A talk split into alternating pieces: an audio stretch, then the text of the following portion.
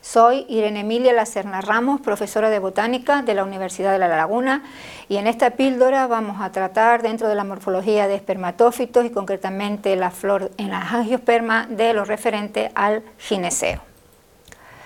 Los carpelos son las hojas o antófilos muy modificados, órganos reproductores eh, femeninos de la planta. En su conjunto constituyen el gineceo.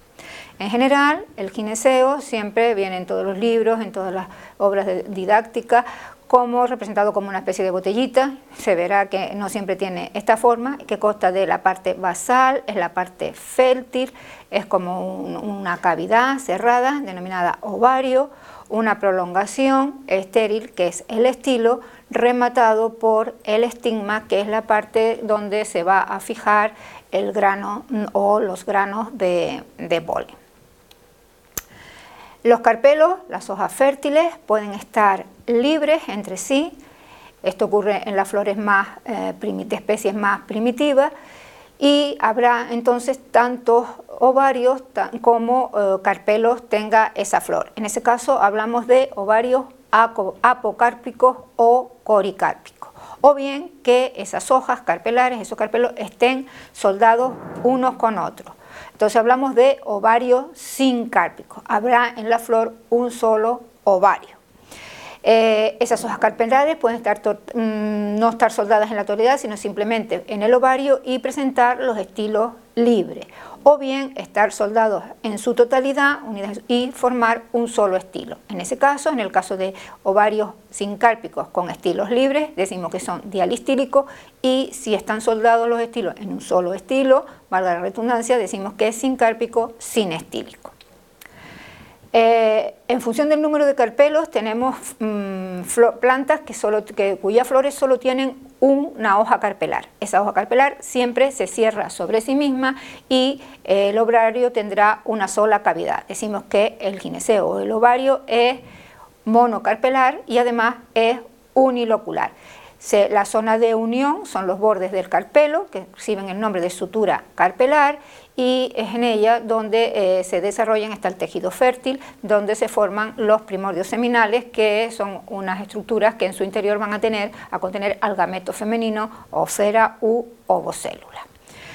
Eh, cuando hay más de un carpelo, como ya hemos dicho antes, los carpelos pueden ser libres, entonces estamos en el caso de, hablamos de ovarios, pues cuando son muchos carpelos, más de 5 o 6, decimos que el ovario es pluricarpelar, es un ovario, un gineceo apocárpico y puede ocurrir que esos, mm, esos carpelos estén dispuestos en disposición helicoidal, como ocurre en las flores más primitivas, o en disposición cíclica, formando verticilo. Entonces, en ese caso tenemos los gineceos apocárpicos con disposición verticilada de los carpelos o apocárpicos con disposición helicoidal.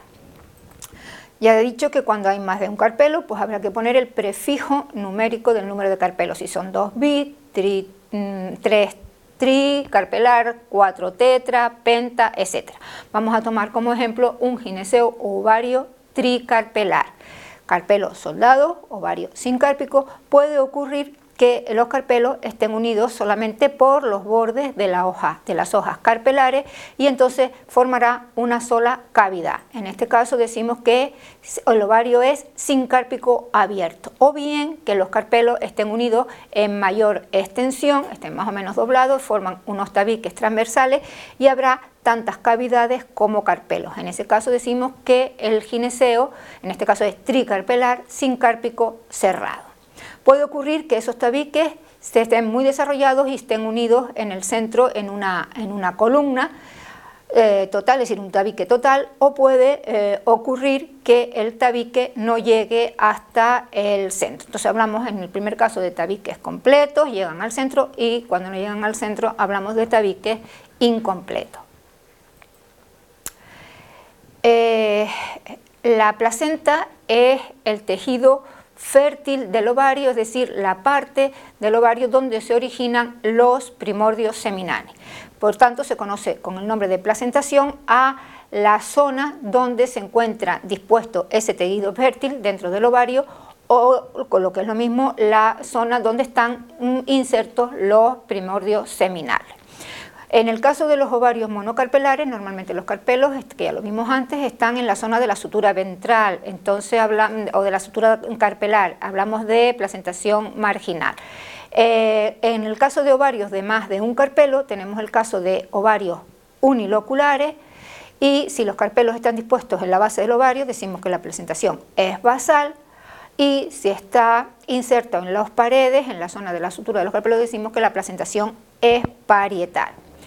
En los pluricarpelares eh, cerrados, es decir, tabicados, con más de una cavidad, es decir, si es trilocular como en este caso, pues con tres carpelos trilocular.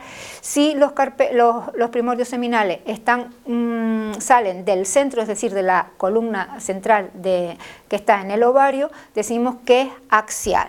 Y un caso particular de mm, placentación axial es la central libre, es decir, aquella donde los carpelos salen de una columna central, pero que los tabiques no llegan al centro del carpelo.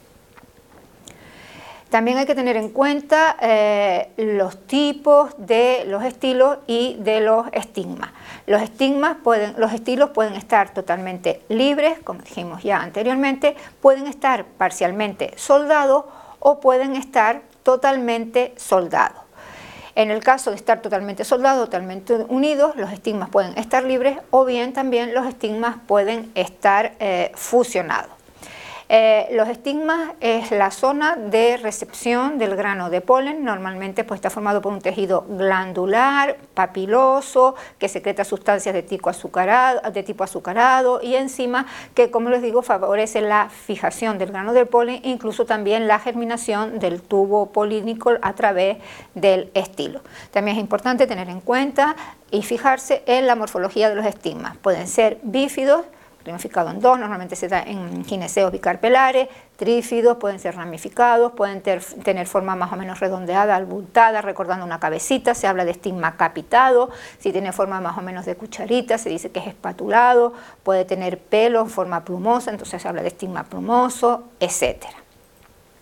También, por último, tenemos que tener en cuenta la posición del ovario, la posición del gineceo respecto al resto de las piezas de eh, la flor.